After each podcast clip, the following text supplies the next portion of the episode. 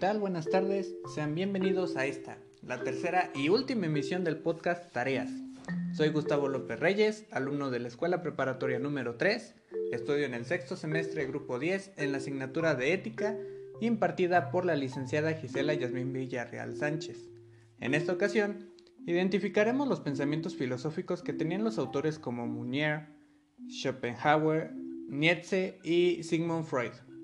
También este podcast será un tanto más corto a diferencia de los anteriores, esto con el fin de cumplir con ciertos criterios establecidos previamente, ¿vale? Empezamos con Manuel Munier y su relación entre la persona y el personalismo en la historia.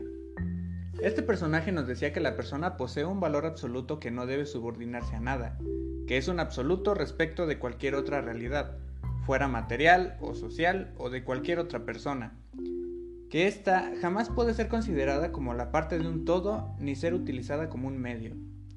El personalismo rechaza el idealismo burgués y el fascismo. En cambio, coloca el valor espiritual en el corazón mismo de la realidad humana.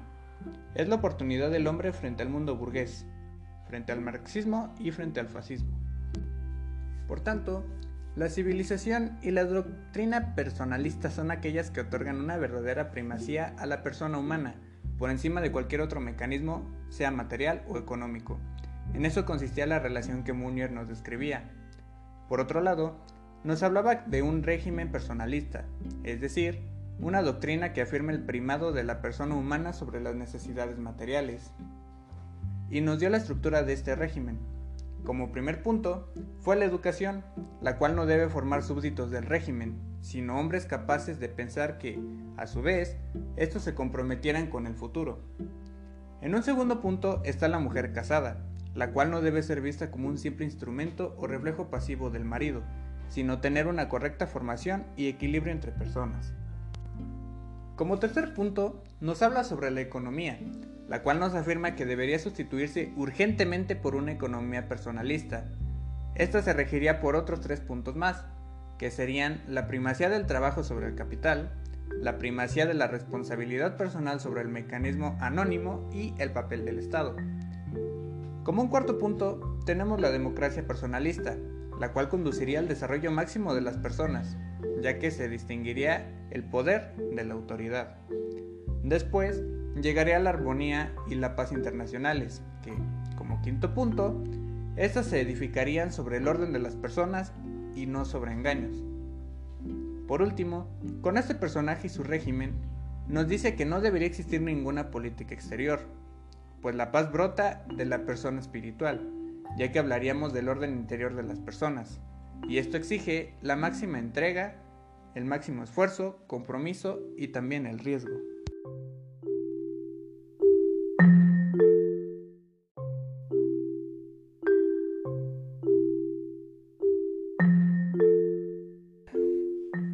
Segunda figura o personaje tenemos a Friedrich Nietzsche, el cual resultaba ser de mentalidad compleja, así como también recibía influencia por parte de demás personajes. Nos dio la diferencia entre lo dionisiaco y lo apolíneo.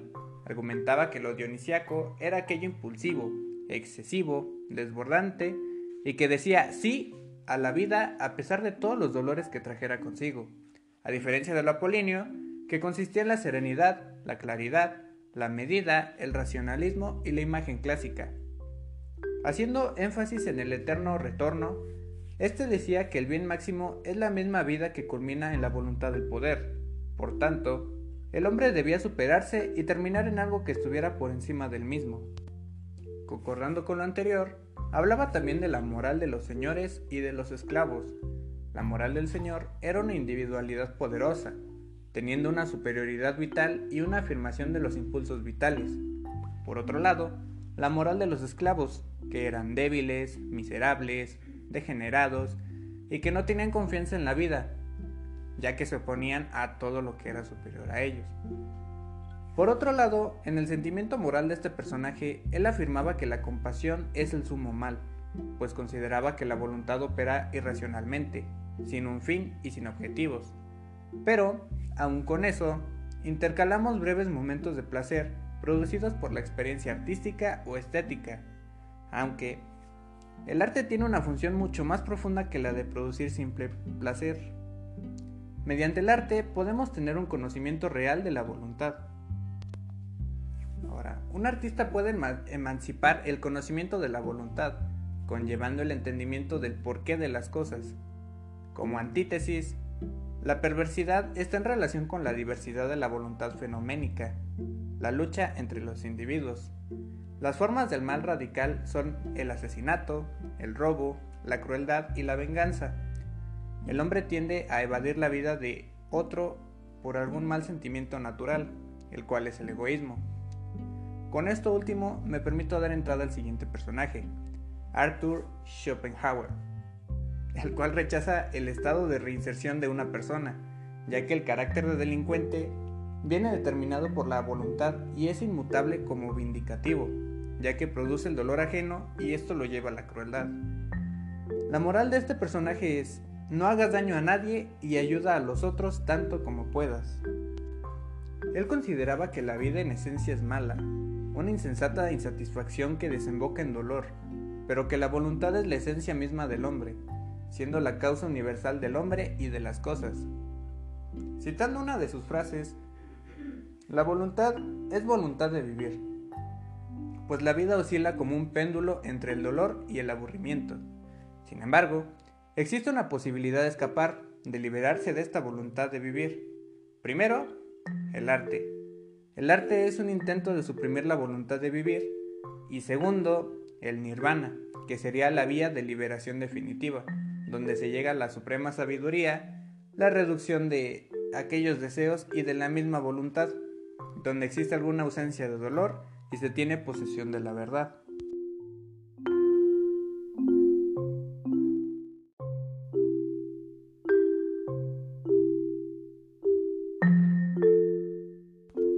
Por último, tenemos a Sigmund Freud, el cual sentó las bases para el psicoanálisis, su método liberador consistía en llevar al enfermo a exteriorizar en su conducta o en sus palabras. También incorporó la interpretación de los sueños al psicoanálisis. Pero a todo esto, ¿qué es el psicoanálisis? Bueno, el psicoanálisis se define como la ciencia que estudia el subconsciente, basándose en la catarsis, método que dio dos resultados importantes para el psicoanálisis. Los síntomas histéricos tenían un sentido y una significación, es decir, que tenían una causa y que cuando se descubre dicha causa, los síntomas desaparecen. A esto se le llamó trauma psíquico. Lo anterior se dijo con el fin de ver al psicoanálisis como arte de interpretación, pues servía como interpretación de los actos fallidos y causales, de los sueños, de aquello que los produce, del simbolismo y de la significación etiológica de la vida sexual, comenzando por la sexualidad infantil. Refiriéndonos a esto, se dice que un individuo pasa por distintas etapas de evolución en las que se producen cambios en relación con él mismo y en relaciones con otro. En estas etapas manifiesta distintas formas de satisfacción sexual y de fantasías. La etapa oral, que comprende desde el nacimiento hasta el primer año de vida, lo más común en esta etapa es llevarse las cosas a la boca, ya que esta resulta siendo la zona erógena. La etapa anal comprende desde el primer año hasta los tres. Las actividades típicas son el interés, los juegos, la expulsión y retención de heces. En esta etapa, la zona erógena es el ano. La etapa fálica ocurre de los 3, perdón, ocurre entre los 3 y los 5 años. En esta etapa surge el complejo de Edipo. Las zonas erógenas son los órganos sexuales. En los hombres, el complejo de Edipo resulta en una fuerte atracción sobre la madre, así como también ocurre una pequeña sensación de temor hacia el padre. Y en las mujeres se le conoce como el complejo de Electra. Aquí se genera un sentimiento de amor de la niña hacia el padre y un sentimiento de celos hacia la madre. Por último, y para acabar con este personaje, existieron críticas e interpretaciones erradas del psicoanálisis. Es erróneo decir que el psicoanálisis proviene de la sexualidad, que el psicoanálisis diferencia los instintos sexuales de otros a los que han llamado instintos del yo. Que el término líbido en psicoanálisis significa fuerza motriz de los instintos sexuales y que puede decirse que el psicoanálisis libera al neurótico de las ligaduras de la sexualidad. Pues lo que verdaderamente busca el psicoanálisis es intentar resolver los problemas más inmediatos de la observación sin dejar el apoyo de la experiencia. Bueno, y eso sería todo por este podcast. Soy Gus, fue un gusto pasar este rato con ustedes y sin más, bye.